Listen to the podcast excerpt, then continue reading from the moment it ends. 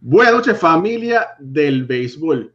Don Jaime Jarrín, el gran narrador de los Dodgers de Los Ángeles, aquí con nosotros esta noche.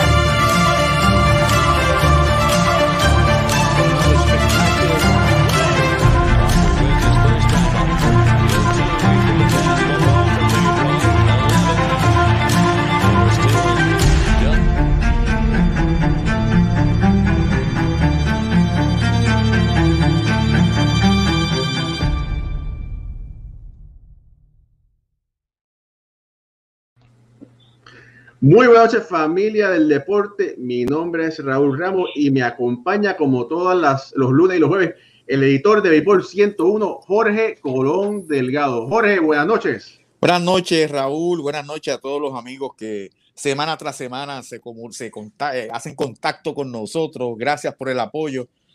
Hoy es un programa, tenemos un inmortal del béisbol, tenemos a don Jaime Jarrín que en el Salón de la Fama del Béisbol hay 44 narradores que han recibido el premio Four Freaks. Y don Jaime fue el número 22, segundo latino en lograrlo. El primero fue Bob Canel, el tercero Felo Ramírez. Y para nosotros, para Béisbol entre amigos, es un gran honor y un gran placer tener a don Jaime Jarrín. Bienvenido, Jaime. Saludo cariñoso a todos ustedes desde California. Aquí está, senador, con mucho gusto, un placer estar. Don Jaime, buenas, eh, buenas noches, gracias por estar aquí. Para empezar, ¿cómo fue que un muchacho de Ecuador llegó a Los Ángeles?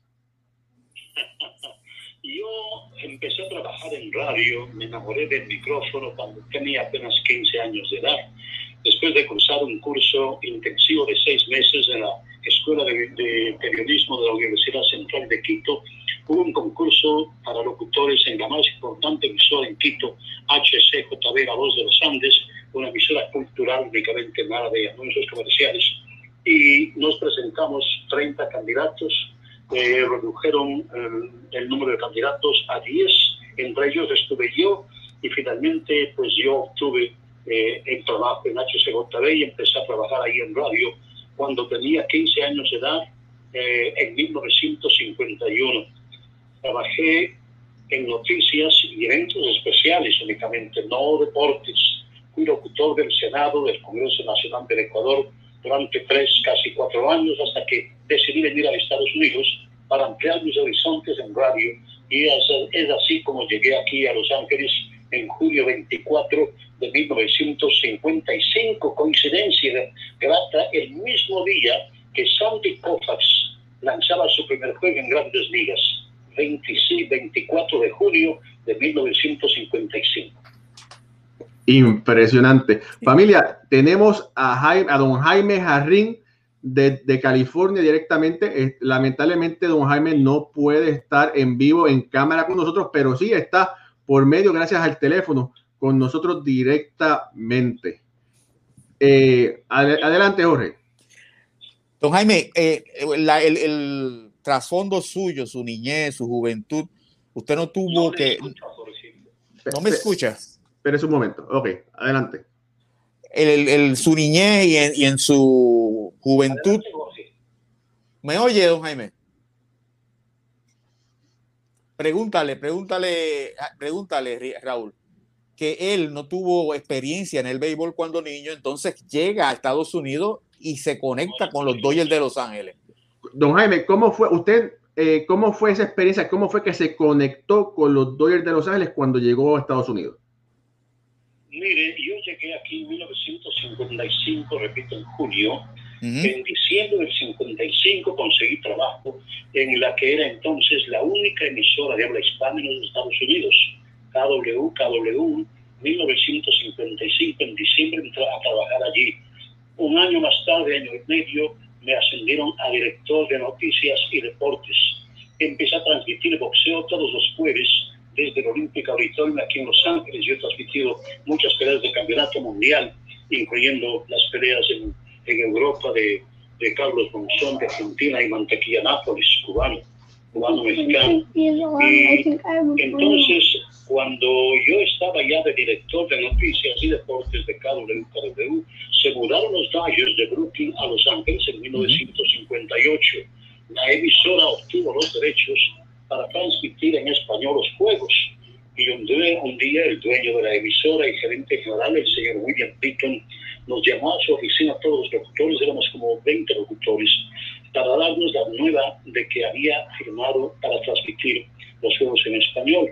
Y mirándome a mí me dijo, yo quiero que tú seas uno de los dos cronistas. Yo para entonces había visto béisbol únicamente a nivel triple A, los dos equipos triple A que teníamos en Los Ángeles, los Hollywood Stars que jugaban en el Gilbert Field y había desaparecido, y los Ángeles Angels que jugaban en una réplica en pequeño del Wrigley Field de Chicago, en la zona sur central de Los Ángeles. Entonces, por tres años empecé a ver béisbol y más o menos a, a bañar el deporte, a, a, aprender, porque yo en el Ecuador nunca había visto un juego de béisbol. Entonces, coincide que llegan a Los Ángeles los Daños yo sabía un poquito ya de béisbol, entendía lo, rudimentario del béisbol. Y el señor Víctor me dice, quiero que tú, que tú seas uno de los dos cronistas. El otro era René Cárdenas, que era el número uno, yo iba como número dos. Entonces eh, le dije, mire, siento mucho, pero yo no creo que estoy preparado para ponerme frente a un micrófono y narrar béisbol.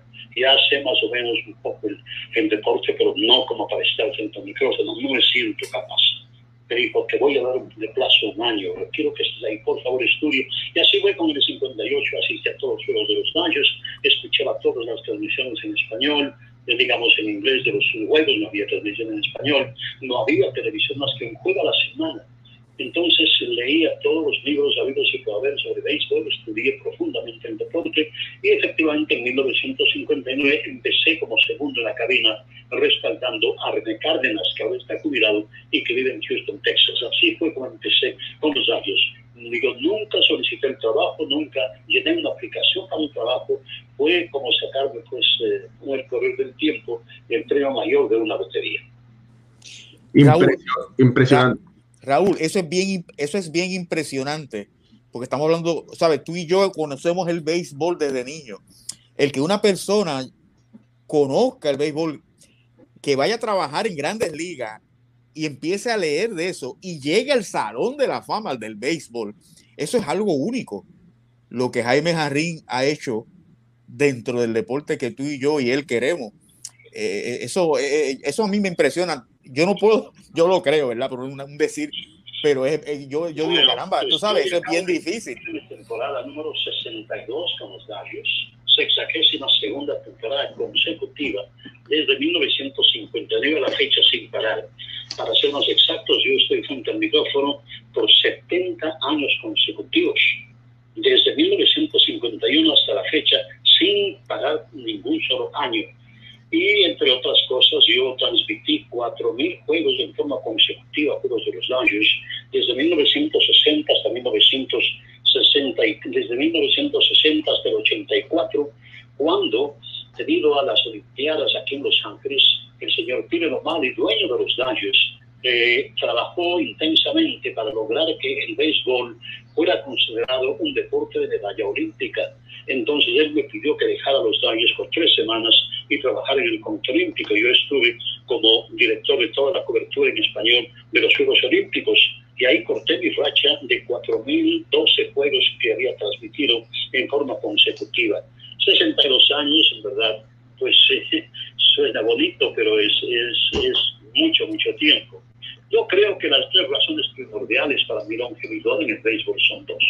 Primera, que me enamoré locamente del béisbol mm, me subyugó el deporte, me enamoré totalmente. Segunda razón, tuve el apoyo incondicional de mi esposa, me ayudó siempre en todo. En paz descanse, la acabo de perder hace un año a mi esposa.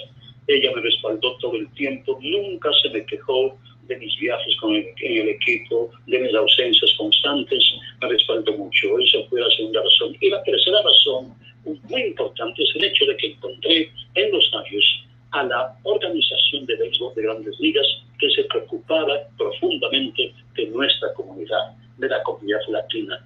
Los Dallos han abierto, han abierto muchos surcos para que otros equipos sigan el ejemplo. Los Dallos fueron los primeros en tener cobertura bilingüe de todos los juegos a nivel de grandes ligas.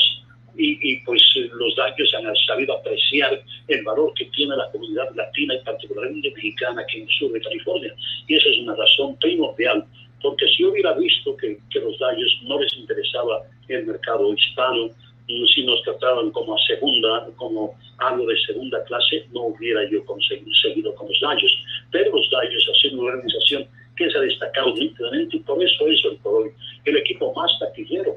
Año tras año sentamos nosotros nuevas marcas de asistencia al estadio.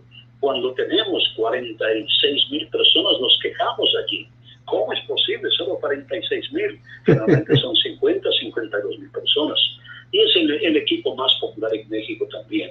El equipo número uno en México. Así es que esas son las razones por las que yo he permanecido tanto tiempo con los años. Don Jaime, pues usted básicamente es el, el lugar en el Carl Ripken de la transmisión. Transmitir 4.000 juegos es algo que es inaudito, es algo increíble, no hay, no hay, una forma de poder describirlo comparando con obviamente sus 62 años de, en la cabina. Y que, bueno, y que sea por, por unos Juegos Olímpicos que usted le pone eh, pausa o le pone, como es, un, un eh, término a esa racha, es algo que mar maravilloso porque no toda la gente, no mucha gente tiene la oportunidad de cubrir y trabajar uno. Dios, Dios ha sido muy bondadoso para conmigo, me ha dado una garganta de hierro prácticamente nunca me ha molestado la garganta y no, no hago nada específico para ayudar a mis cuerdas vocales, ¿no? En absoluto. Lo único que evito es, eh, antes de los juegos, tomar algo frío. Uh, nada de eso. Así es que es lo único, pero por lo demás, he tenido una condición física maravillosa, no me he enfermado, excepto un año en que estuve ausente por un accidente de tránsito muy serio que tuve en Vero Beach, Florida, durante Spring Training eh, que me mantuvo alejado del béisbol durante prácticamente toda la temporada, pero sí logré trabajar eh, más o menos dos meses. Pero estuve en el hospital Indian River de Vero Beach, Florida, cuatro, seis, cuatro meses internado allí. Ahí volví a nacer prácticamente, pero Dios ha sido muy grande para conmigo y para con mi familia, en verdad. Don Jaime, eh, es imposible eh, poder decir cuál es posiblemente su Dodger favorito, porque usted los ha visto a todos, y, y, como son, los jugadores son de diferentes épocas, pero si fuéramos a hablar de los 50 y 60, ¿cuál ha sido su, su pelotero favorito que usted tuvo la oportunidad de verlo jugar a diario? Bueno, uh, lógicamente, como usted bien dice, he visto, uh, he tenido la suerte de ver en acción a los más más grandes del béisbol. He visto a todos los grandes, a Mickey Mantle, a Willie Mays, a, Roberto Clemente, a Henry Aaron, a Sandy Koufax, a, oh, a, todos ellos. Y tendríamos que, que, establecer etapas, como se dice, vienen los 50 y 60 y tengo dos personas en verdad.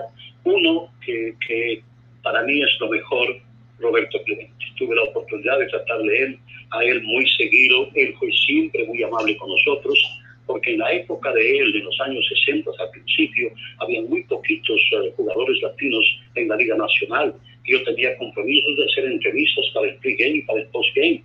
Y, y Roberto siempre estuvo atento y, y, me daba su tiempo con mucha generosidad. Nos hicimos muy buenos amigos. Me invitó a, a la academia en Puerto Rico, visité la academia cuando estaba en, en pleno apogeo. Uh, y, y, se portó tremendamente bien siempre conmigo. Eh, tengo que señalar a Roberto Clemente, Juan Marichal, Felipe Alú, los tres grandes latinos en la, de los años 60 que fueron siempre muy amables. Luego, claro, de los Dalles, una persona muy, muy bondadosa para conmigo fue Dan Drysdale y Sandy Koufax. Sabían que yo estaba empezando, estaba bebecito, eh, muy jovencito, y ellos siempre me ayudaron muchísimo. Un poquito más tarde tengo que señalar a Willie Davis, a Tammy Davis, a Moy Wilson en los años 60 fue también. Yo no tengo ídolos, pero tengo jugadores favoritos, porque yo sé que los, los ídolos muchas veces se caen porque muchas veces resultan ser de barrio.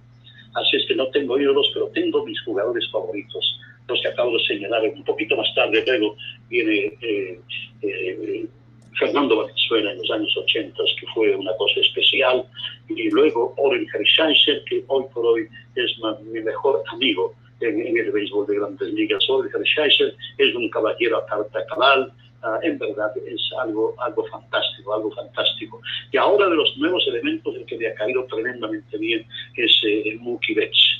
Eh, Mookie Betts no lo habíamos visto nosotros porque estaba en la Liga Americana, pero desde que llegó a Spring Training se notó inmediatamente su tremenda clase de pelotero. Así es que estamos con los Dallas felices de que él esté acá con nosotros. Eh, de Puerto Rico, eh, Kike Hernández ha sido una gran figura aquí. Roberto Alomar, para mí, el mejor segunda base de todos los tiempos. Um, así, hay, hay, figuras en verdad a las que tengo especial, especial aprecio y, y, simpatía. Yendo, eh, eh, este, Raúl, pregúntale, yendo un poco hacia atrás, ya, ya el equipo en Los Ángeles, si él tuvo oportunidad de compartir con Jackie eh, ajá, eh, don Jaime, ¿usted tuvo oportunidad de compartir con Jackie Robinson?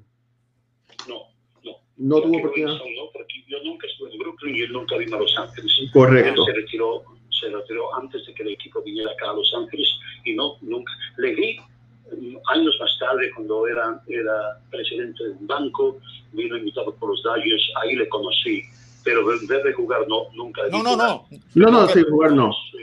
No, no sabemos que no, lo vio jugar. No, nosotros sabemos que no lo vio jugar, pero era después cuando, cuando se había retirado, cuando él seguía con la, eh, visitando la organización de los Dodgers en, lo, en California, se había compartido con él. Vino, vino, un par de veces el señor Omar y le invitó y vino acá y tuve el placer de conocerle.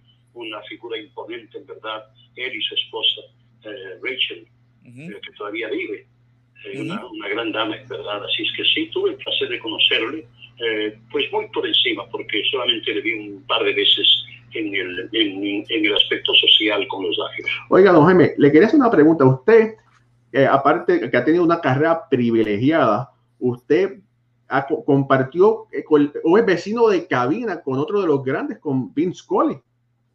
Eh, Efectivamente.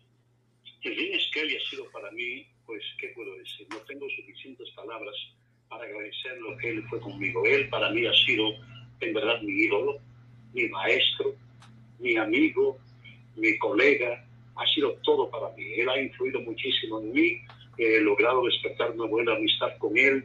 Antes, cuando viajaba con el equipo, siempre si tenemos un día libre, estábamos juntos, él, el cabinet secretario y yo, siempre cenando en cualquier ciudad somos, somos directos amigos, en verdad, y yo, y yo no tengo palabras para expresar el agradecimiento que yo siento para él, porque él influyó tremendamente en mi carrera.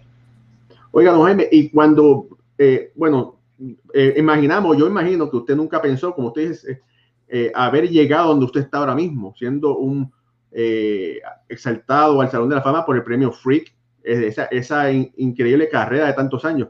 Y cuando usted y Ben Scully se reúnen, ¿de qué hablan? Que no sea de, que aparte de los Dodgers. A él, no le gusta hablar mucho de béisbol. No le gusta hablar de béisbol. hablamos de muchas otras cosas. Él me recomienda libros para leer, eh, pero de béisbol no. Él, a él no, no, no está muy, muy metido en el béisbol. En verdad es indiferente. Puso a remate, a remate todos los, premios y los galardones que ha recibido. Y eso no me sorprendió porque él no es amigo de, de estatuas, ni de placas, ni de nada de eso y, pero es una persona finísima, una persona muy ilustrada, te, habla de lo, que, de lo que sea, es un maestro, en verdad, y la forma como maneja el idioma es algo increíble, increíble, eh, y es un caballero, en verdad, un caballero a carta cabal. Muy pocas veces se encuentra una persona que reúna todos estos atributos profesionales y socialmente también. Es una persona, en, en verdad, tremenda, tremenda, tremenda. Adelante, Jorge. Pregúntale, dos preguntas para aprovechar que me, eh, que me hable de Roy Campanera, la persona, porque no lo vio jugar tampoco, y que me hable de si él cubrió la muerte de John F. Kennedy. No escucho la, la, eh, la pregunta es, la primera pregunta, si, eh, que si nos, puede hablar de Roy Campanella, la persona, eh, cuando él era, eh, sabemos que no, usted no lo vio jugar, pero él siempre fue parte de la familia de los Dodgers. Eh, sí, él, como no, como no vino, vino después del accidente a Los Ángeles, siguió trabajando con la organización, le protegió muchísimo el señor O'Malley, el señor Walter O'Malley, el, O'Malley viejo, le quería muchísimo. Para él, y Roy Campanella era, era como un hijo junto con Jim Gilliam. Los dos eran protegidos del señor Walter O'Malley. Y lógicamente Peter O'Malley siguió en la misma forma. y y Roy Campanera siguió con los Darius como instructor de, receptores. Él iba en sprint training, en su silla de ruedas, estaba ahí y él ayudó muchísimo a, a, a, a Gianni Ross Bora, catcher de los Dodgers, luego a, Mike Socha y a Steve Yeager. Él estuvo siempre ahí, una persona sumamente amable, muy suave su trato, increíble, increíble. Lástima que no llegó a jugar con los Dodgers de Los Ángeles porque el año en que en que los daños sido venirse acá tuvo el accidente en Nueva York, accidente automovilístico, quedó pues eh, paralizado la cintura para abajo, pero una persona maravillosa, en verdad. Don Jaime, ¿usted tuvo la oportunidad de cubrir eh, la muerte de John F. Kennedy? Sí, cómo no. En los primeros años de mi, de mi carrera, yo me dediqué más a eventos especiales. Es así como yo cubrí eh, el funeral del presidente Kennedy en Washington. Ese es el trabajo más difícil que yo he desempeñado, porque pues era 1963, yo apenas tenía que, era muy jovencito, eh, recién llegado a Estados Unidos, hablaba muy poquito inglés, nunca había estado en un clima frío, llegué a Nueva York, digamos, llegué a Washington enviado por la, por emisora a transmitir el, el el, el, funeral y encontrarme a las seis de la mañana en una ciudad desconocida, Nueva York, había un frío tremendo, estaba lloviznando, no había mar en las calles, pues habían matado al presidente, habían solamente militares con bayoneta calada al hombro en todas las intersecciones de Nueva York. Y, pues eh, felizmente un congresista, el primer congresista méxico-americano en Washington me ayudó a conseguir las credenciales, me consiguió un jeep, un chofer y un transmisor para transmitir yo estuve transmitiendo cuando la señora Kennedy entró a postrarse frente al féretro en la rotonda del Capitolio acompañado de su hijito, el pequeñito, tenía unos tres años, cuatro años por allí. Yo estaba a 20 pies del lugar transmitiendo, transmitir la procesión fúnebre hasta la Catedral de, San Marcos de Washington y de ahí al cementerio Arlington. Fue el trabajo más, más difícil que, que pude realizarlo, porque llegué a Nueva York, digamos, llegué a Washington sin conocer a nadie, no sabía dónde ir, era, era muy difícil, muy difícil. Y, eh, pero, pero Dios es grande, me ayudó mucho y, fue un éxito enorme. Estuve también en Nueva York transmitiendo cuando llegó por primera vez un papa a, a América, el papa Pablo VI llegó al Shea Stadium y transmití la llegada del Papa allí. Eh, he realizado varias transmisiones muy especiales porque yo al principio me dedicaba mucho a, noticias de eventos especiales y el deporte era un, part-time. Yo cubrí todos los, los motines raciales de, este de Los Ángeles, eh, de, de, Watts, eh, todo eso, todo eso me, me distinguí, yo fui el primer hispano en ganar un micrófono de oro, compitiendo con todas las grandes emisoras de NBC, CBS, ABC, todas esas. Gané en 1968 cuando estaba el presidente Nixon en la Casa Blanca. Yo he ganado dos micrófonos de oro, pero el primero fue eh, por los motines en el este de Los Ángeles. Fue, es un trabajo muy arduo, muy difícil en verdad y pues es, es un honor. Eh, es, es, es, en verdad, Dios me ha bendecido mucho porque me ha puesto en el lugar preciso, en el momento preciso para realizar muchas cosas. Don Jaime, no, no, continúe, disculpe, disculpe, disculpe continúe. No, no, dígame. No, no, no, es que quería, pero por perdón, disculpe que lo haya cortado, pero le quería preguntar, y disculpen otra vez que lo pensé, pensaba que había pausado, perdóneme. Eh, usted vio la carrera de Fernando Valenzuela comenzar. Eh, y, fue, y la revolución de la Fernando Manía fue algo increíble, fabuloso. Usted ha tenido a Fernando también como su compañero de transmisión. ¿Cómo le ha parecido eso? Bueno, mire, eh, yo tuve la suerte de estar con el equipo en, Houston cuando en 1980 subió de ligas menores. Ya Fernando de ligas menores no creo que algo así como 28, 30, 32 innings sin permitir carreras con el equipo AA en San Antonio. Llegó a, los Dodgers en, en, septiembre de 1980, cuando estábamos en Houston. No fue utilizado allá. Llegó al bullpen de los Dodgers, Fernando Valenzuela. Y no fue sino cuando estábamos en Atlanta, que un día 15 de septiembre de 1980, Fernando debutó enfrentándose, ¿cuál fue el primer bateador? Uh, un catcher de los Bravos de Atlanta fue el primer bateador a quien se enfrentó y le sacó un fly al jardín central. Y luego después, eh, para mí la Fernando Manía no empezó en 1981, empezó en 1980, cuando los Gallos y los Astros de Houston, eh, Bruce Benedict, perdón, fue el catcher al que se enfrentó Fernando, Bruce Benedict, el catcher al que se enfrentó. Bueno, en, la campaña de 1980 terminaron los Dodgers empatados con los uh, Astros de Houston y fue necesario que los Dodgers ganaran los tres últimos juegos regulares para empatar a los Astros. Y ahí Fernando fue utilizado en los tres juegos como relevista y creo que salvó dos juegos de ellos. Y necesitábamos desempatar y se programó un juego extra Astros de Houston y Dodgers de Los Ángeles, aquí en Los Ángeles. Y muchos creyeron que tal vez Fernando debería iniciar el juego porque tuvo actuaciones destacadas como relevista. Eh, pero de tan la sorda creyó que tan jovencito, sin experiencia, era demasiado, demasiada presión pedirle que lance un juego que determinaba. Eh, así es que estaba en el bullpen y Joe Micro comenzó el juego por los Astros de Houston y lanzó un juegazo. Los Dodgers iban perdiendo por seis carreras cuando Fernando entró a, a relevar ya en el séptimo y, y se perdió ese juego. Luego ya en el 1981 ya fue asignado a, a abrir el juego inaugural. Él estaba asignado a iniciar el tercer juego. Eh, Jerry Boyce debía haber iniciado el primer juego, Bruce Hutton el segundo juego y Fernando el tercer juego. Pero total que Jerry Boyce se lastima en la tarde del día del juego y luego le asignaron a Hutton a que, a que lance y Hutton se lastima en la práctica de bateo esa noche. Entonces le pidieron a Fernando que iniciara el juego y ahí fue el comienzo de un año espectacular que no volveremos a ver. Fernando ganó los primeros ocho juegos, cinco de ellos por blanqueadas, fue un fenómeno. Luego se metió a la gente en el bolsillo, se convirtió en un fenómeno, no solo aquí, sino en todas partes, a donde íbamos, despertaba un interés inusitado en Chicago, en Nueva York, en San Luis, algo increíble, increíble en verdad, y lógicamente aquí Los Ángeles se convirtió en el héroe. Para mí, Fernando eh, protagonizó una campaña que no creo que volvamos jamás a ver, porque eh, era increíble. Los, cuando él lanzaba, la gente que venía al estadio parecía una procesión a la Virgen de Guadalupe o a la Virgen de Lourdes.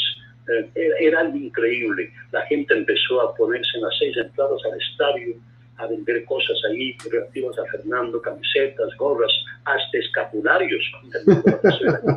y fue, fue, fue increíble. Y las señoras particularmente eh, comenzaban, cuando lanzaba Fernando, comenzaban a leer rosarios en casa por cada Fernando. Eh, fue, fue, algo increíble, increíble, ningún pelotero, y conste que, que muchos han contribuido grandemente al desarrollo del béisbol, pero Fernando, yo creo sinceramente que es el pelotero que más aficionados al béisbol logró despertar, porque mexicanos, sudamericanos, centroamericanos, que eran indiferentes al béisbol, les gustaba únicamente el fútbol, soccer y el boxeo, pues gracias a Fernando comenzaron a sentir el cosquilleo de, de seguir el béisbol y se enamoraron del deporte, sobre todo las damas, señoras y señoritas, increíble. No teníamos, lógicamente, en aquella época lo que tenemos ahora, la computación, pero por llamadas telefónicas y cartas eh, me inundaban ahí porque yo estaba con Fernando, porque los años me asignaron a le ayudara como traductor de Fernando. Al principio, eh, Pepe Frías, un segunda base dominicano, era íntimo amigo de Fernando y él ayudaba como traductor y luego le pedían a Manuel Mota, a Manny Mota que le ayudara y pues eh, eh Manny lo hacía, pero los años pidieron que no se podía eh, depender de un jugador o de un coach, en serio, era una molestia que no debía existir. Y entonces sabiendo que yo estaba con el equipo, que yo trabajaba con el equipo, que estaba en todas partes con el equipo, me dijeron que si podía ayudarle a Fernando como traductor. Y los di como con él, con muchísimo gusto. Fui con él a la Casa Blanca dos veces. Eh, no, no, no, fue, fue una temporada increíble. Me ayudó a mí bastante porque yo hasta entonces era muy conocido, pero únicamente aquí en el sur de California, por mis años con los Ayos, por nuestras millones de boxeo y todo eso. Pero además de fuera de los Ayos no me conocían. Y gracias a Fernando, como su traductor, y vamos a las conferencias de prensa en todas las ciudades, pues ya mi estatura fue mayor, y ya me conocían quién era Jaime Harry en Nueva York, en Washington, en, en Atlanta, en San Luis, en Chicago. Y eso me ayudó notablemente en mi carrera. Eso tengo que reconocer y se lo agradezco a Fernando. Favor. Pregunta, pregúntale por Tom La Sorda. Eh, don Jaime, ¿qué nos puede decir de Tom La Sorda? Tom La más fabuloso embajador del béisbol. Eh, su personalidad arrolladora, en verdad. Como técnico mismo del béisbol no era una, una maravilla. Dejaba mucho que desear eh, dirigiendo al equipo, pero se lo suplía con, con, con la forma como él logré, lograba exprimir al máximo el rendimiento de todos y cada uno de los peloteros. Un trabajador incansable. Eh, Raúl Mondesí se hizo gran bateador gracias a que tan la sorda le lanzaba todos los días una hora en spring training, curva tras curva, curva tras curva, y así lo hacía con muchos, muchos peloteros. Un trabajador incansable, un, un, un fenómeno de, del béisbol en verdad por su personalidad y un embajador maravilloso. Yo creo que en el mundo entero lo conocen a tan la sorda y por él conocen el béisbol. Don Jaime, ¿cuál de todos los 4.000 juegos que usted eh, ha narrado, cuál es el, su juego favorito? El, el, que si tiene que escoger uno, ¿cuál sería? Bueno, los, los 4.000 fueron consecutivos. En total he narrado casi, casi 12.000 juegos. Dios mío. En mis, en mis, en mis eh, 62 años. Uh -huh. Además, usted sabe que yo narré muchos series mundiales. Yo he narrado 30 series mundiales 11 con los Dodgers y luego mi contrato con los Dodgers era que si terminaba la temporada y los Dodgers no calificaban para postemporada, yo me movía. Primero fue a la CBS, que tenía la cadena en español. Yo prácticamente heredé el puesto que tenía a Bacanel, porque él tenía la cabalgata deportiva Gillette a través de CBS, luego CBS cuando obtuvo los derechos para transmitir los juegos en español y me contrataron y había fallecido Bacanel en el 84, murió Bacanel. Y estuve con, con CBS, luego después en la cadena latina, Caracol tuvo los derechos durante dos años y transmití para ellos, y luego después ya ESPN, y mis últimos años, mis últimos seis, ocho años fueron con ESPN, pero ya era demasiado trabajo, dije no, no, es demasiado, gracias a Dios monetariamente no, no me hace falta eso, pero lo que ya necesitaba yo era más tiempo para estar con mi familia. Yo he transmitido 30 series mundiales, 11 con los Dodgers y las demás con las demás cadenas. Uh, la más uh, famosa para mí serie mundial que transmití fue la del 97, cuando los Marlins coronar, se coronaron derrotando a los indios de Cleveland. Fue una serie mundial extraordinaria, por una simple razón. Porque los Marlins tenían un equipo espectacular, tremendo, tremendo, tremendo. Pero ya se hablaban los rumores de que el señor Weisenga, el dueño, iba a vender el equipo. Y la noche en que ganaron la serie mundial. Uh, hacía un calor bárbaro en Miami. Y yo bajé a cubrir la entrega del, del, del, trofeo al dueño del equipo y le vi subir al señor Aizenga al, al escenario y sudaba, pero a chorros, eran unas perlas de sudor que caían por su frente, por toda su cara, y yo dije, un hombre con tanto, tanto dinero, todo el dinero del mundo no le puede dar a él la emoción que debe estar sintiendo en este momento, porque lo veía, estaba trastornado, emocionado, sudando y todo eso. Y dije, no, él no va a su equipo, que, ¿dónde va a encontrar hoy eh, otra, otra, otra cosa que le dé tanta ilusión, tanta emoción? Pero me estaba equivocado. Si él tenía que ganar las de mundial, desbarató el equipo y puse en venta a todos. Esa fue una serie muy bien. Lógicamente, mi primera serie mundial, el primer año con los Gallos, en 1959, cuando los Gallos ganaron a los Medias Blancas de Chicago. Luego la serie espectacular de 1963, cuando los Gallos barrieron la serie cuatro juegos a los poderosísimos Yankees de Nueva York de Mickey Mantle. Eso fue algo espectacular. Eh, luego, unos cuantos sinsabores las dos eh, series mundiales perdidas en 1977 y 1978 ante los Yankees de Nueva York, eh, esos eran los mejores equipos de los Dodgers en su historia hasta la fecha, hasta esa fecha, y todos daban por descontado que los Dodgers iban a ganar por lo menos una serie mundial de 77, pero el 78, y los dos años cayeron ante, ante los Yankees. Eh, la serie mundial de 1981 fue muy especial porque eh, en 1981 todo el mundo sabía que los Dodgers estaban no a la altura de los demás. Decían que no iban a calificar a la Serie Mundial porque los, uh, Mets tenían un equipo con Dwight Gooden a la cabeza, un equipo que imposible perder ante los Dodgers. Y los Dodgers dieron una gran sorpresa de, eliminar a los Mets de Nueva York de Gooden con ese histórico cuadrangular de Mike Socha para el juego en noveno inning y luego un cuadrangular de extra innings de Gibson y luego pasamos a la Serie Mundial en el 81. Ahí se destacó nítidamente Fernando Valenzuela, porque los Yankees ganaron los dos primeros juegos y cuando parecía que tal vez iban a pagar con la misma moneda a los Dodgers y barrer la serie, asomó Fernando Valenzuela y Fernando en el juego más dramático, más encarnizado, más espectacular, logró derrotar a los Yankees en el tercer juego y abrió las puertas para que los Dodgers ganaran el Mundial del 81. La del 88 ya lo saben ustedes, también el equipo despreciado completamente por la afición, creyendo que los Atléticos de Oakland eran demasiado equipo para los Dodgers, y Tam La logró inculcar en el equipo un espíritu de lucha increíble y pues echaron por los suelos las pretensiones de ese equipazo tremendo de Maguire, de Canseco, de los, de los Atléticos de Oakland y los Dodgers ganaron la Serie Mundial. Y luego esta Serie Mundial. Esta tiene un significado muy especial para mí por el hecho de que llega después de una espera larga de 32 años en República, ha estado desesperado ya por, por ganar una serie mundial y luego sobreponernos a tantos problemas, a tantos protocolos, a tantas restricciones debido a la pandemia, una temporada únicamente de 60, de 60 juegos, transmisiones que nos hacíamos eh, como los hacía yo al principio, recreando los juegos, no estábamos con el equipo, no nos permitían estar con el equipo, todos los juegos, inclusive la serie mundial, los transmitimos desde Radio Stereo, desde una suite de Radio Stereo, y era tétrico cuando caía la noche en el estadio, un estadio con capacidad para 56 mil almas, habíamos ocho personas en el estadio. Era increíble, una oscuridad tenebrosa allí, eh, veíamos alemanes bajar al terreno, animales bajar al terreno, uh, busca de comida, creo, eh, porque estaba oscuro todo. Fue en verdad tétrico en las noches de la Serie Mundial transmitiendo a nosotros mientras el equipo estaba luchando con la pandemia allá en, en Arlington, Texas. Esas son, en pocas palabras o muchas palabras, mis experiencias sobre, sobre las series mundiales. Don Jaime, eh, no, no podemos pasar esta oportunidad si no le preguntamos, usted, bueno, estaba Boscanel, Felo Ramírez, usted, y por ahí va a haber un nuevo, eh, si Dios quiere en algún momento cercano, ¿verdad? Otro, otro representante de América Latina que podrá ganar, es decir, Ernesto, que podrá ganar el, el obtener el premio Frick.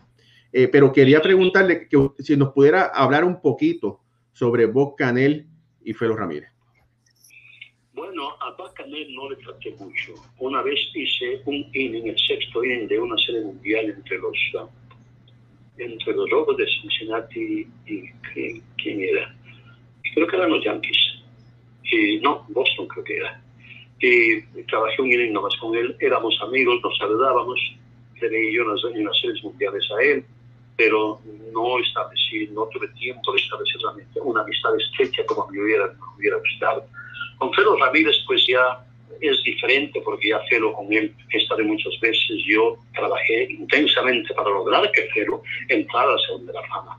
Yo me encargué de hablar a mis colegas, porque en ese entonces había un comité formado únicamente con, por los ex ganadores del trofeo eh, que votábamos por quién entra. Entonces me, fue bastante arduo, bastante difícil convencer a, a todos mis colegas americanos que votaron por Felo, que se, no sabía mucho de Felo, pero nunca sabían que había, había tenido tantos años, y había estado en el béisbol de Puerto Rico, en el béisbol de Venezuela, en el béisbol invernal, y muchas series mundiales con Papenel y todo eso. Pero allá con Felo establecimos una amistad muy grande, hasta el punto de que cuando empezó a, a, a Cooperstown, él me pidió que estuviera con él y le tradujera su discurso.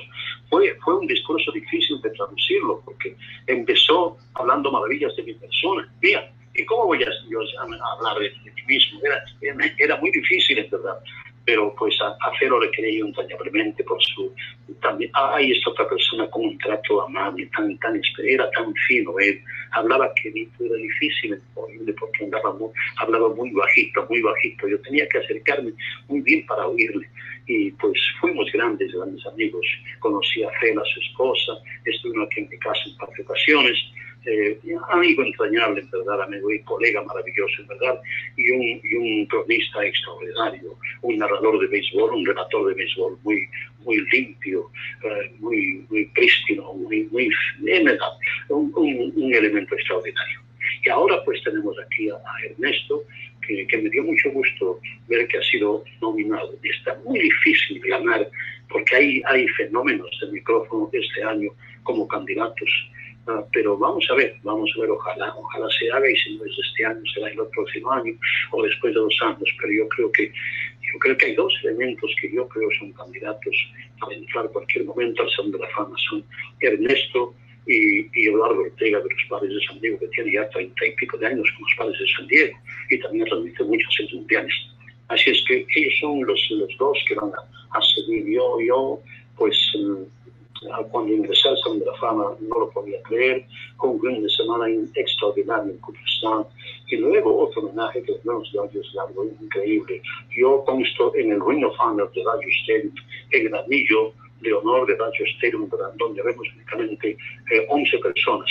Todos los jugadores han sido retirados sus números porque están en el Salón de la Fama, más bien Kelly y yo y ya perennemente nuestros nombres están en Radio Stadium, en el Queen of Honor de Radio Stadium. Ese es un honor muy, muy grande que lo acaricio con mucho, con mucho cariño, en verdad, y agradezco mucho a los daños por esa gentileza que han para conmigo. tengo una calle allá en Perovich que lleva mi nombre, la avenida Jaime Jarrín. Es decir, Dios lo ha bendecido con, con muchas, uh, muchos uh, reconocimientos, pero yo creo que en medio de todos los reconocimientos que he recibido en el Salón de la Fama, en el Ring of Honor, en los micrófonos de oro, estoy en total en seis, en seis salones de la fama y estoy inclusive en el Salón de la Fama latino en, la República Dominicana. Yo estuve en el primer año que se, se inauguró el, Salón de la Fama en la República Dominicana, allí en Casa, casa de Campo. Y pues eh, eh, mi nombre está en el, en el, en el Smithsonian Institute de Washington, ahí está mi nombre con, un par de, objetos personales míos que me pidieron donar al museo en medio de todos esos, reconocimientos, lo que más me halaga, lo que más me halaga y me llega a lo más profundo del corazón, es el hecho de que cuando camino, voy al mercado, voy a un banco, voy a, alguna parte, la gente me, detiene y dice, señor Javier o Jaime, yo prefiero que me digan únicamente Jaime.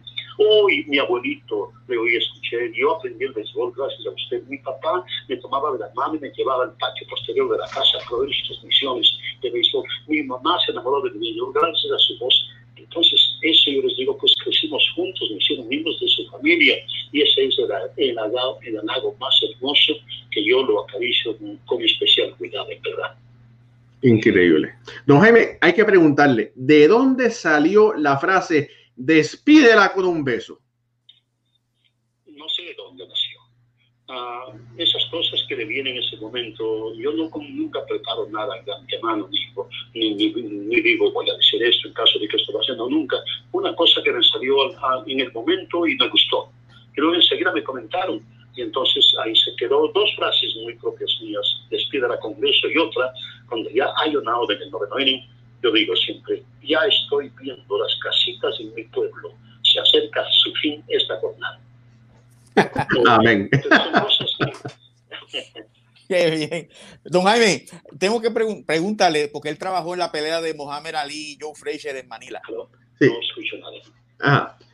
Eh, eh, don Jaime, eh, pregunta Jorge que usted trabajó en la pelea de Mohamed Ali. ¿Y quién, Jorge? Joe Frazier. Joe Frazier. Sí. Exactamente en Manila, a las 10 de la mañana, un día que llovía, con calor insoportable, estuve allí, transmití esa pelea, que es la más grande transmisión que he hecho, en verdad. Uh, después transmití la pelea de, de Nápoles con Monzón en París. El, luego las tres peleas de Monzón con Benvenuti, una en Monte Carlo, otra en Roma y otra en Milán. Transmití una pelea de, de Saldívar desde Tokio. Uh, transmití varias peleas. Transmití una en San Juan, Puerto Rico, entre, entre Zárate de México y el campeón puertorriqueño Ah, ¿cómo se me escapa el nombre? Wilfredo, Wilfredo Gómez. Wilfredo Gómez.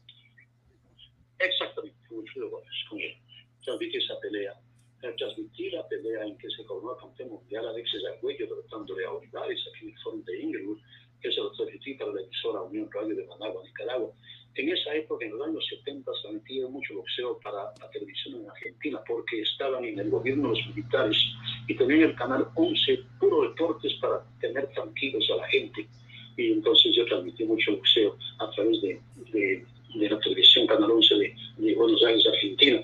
Y aquí pues todas las peleas del Campeonato Mundial del sur de California, en la época de oro de boxeo aquí en el sur de California, campeones mexicanos, Pajarito Moreno, eh, eh, eh, Rubén Olivares, eh, Chucho Castillo, eh, Toluco López, todos ellos defendieron sus coronas aquí en la, la, pelea, la pelea de de José Becerra y, y Mando, cuando Mando se Ramos. Mando Ramos. Mando Ramos. Sí. Eh, perdón, no, no era, era eh, José, José Becerra. Eh, Sí, pero que si vio a Mando Ramos peleando en, Los Ángeles. Mando Ah. Ligero, y, y, y, y Becerra era campeón pluma contra, contra Jalini. Y fue en la inauguración de la Arena Deportiva de Los Ángeles. eh, estuvo presente ahí el presidente Nixon, que entonces creo que era vicepresidente en aquel entonces. Así es que eh, eh, transmitido peleas muy interesantes, pero ya últimamente, ya creo que la última que transmití fue una pelea aquí local de, de, de quién fue. Ah, ya se me ya la memoria me traiciona muchas veces. Eh, Oscar Verauri, con Oscar otra una pelea de él y esa fue la última. Ah, ya no he transmitido boxeo en unos, será unos 15 o 20 años más o menos.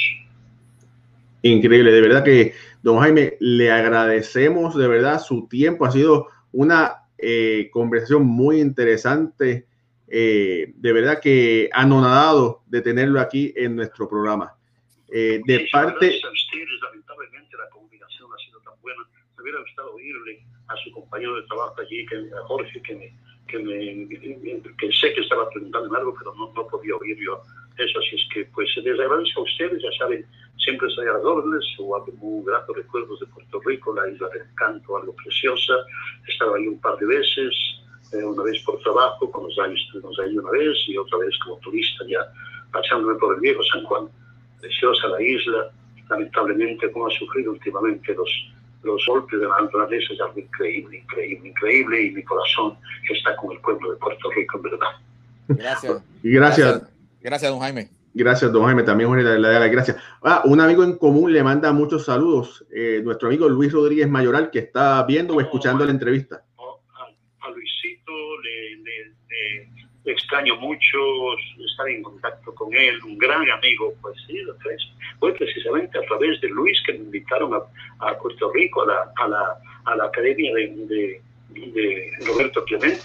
En aquel entonces eh, eh, Luis estaba ayudándoles publicitariamente a, a, a doña, a doña Cora a Vera. Doña Vera. Clemente, a doña Vera Clemente, sí. Y creo que Luis trabajaba también en esa época con Easter Airlines. Ajá. Correcto. Y total que, sí, total que me invitó a Puerto Rico, gracias a Luis. Con él tenemos una comunión espiritual maravillosa, es un hombre cabal, un hombre de béisbol maravilloso, ¿verdad? Que me siento honrado de, de su amistad. Así es que si nos está escuchando Luis, ya sabes, aquí en Los Ángeles tienes un amigo, un hermano que te quiere muchísimo, en verdad. Felicidades y que cuídate mucho, ¿ah? cuídate. Y también a todos los que están viéndolos, por favor, no dejen de usar la máscara. Por favor, es, es indispensable. Don Jaime, yo tengo que abusar de usted. Yo tengo que pedirle a usted que usted despida el programa, porque imagínese, si yo tengo la mejor voz en español de los Estados Unidos, de los Estados Unidos en este momento, yo tengo que dejarle a usted el privilegio, un privilegio para mí, que usted despida nuestro programa. Así que yo le voy a pedir con mucha humildad que usted despida el programa de béisbol entre amigos de parte de Jorge, Raúl y usted.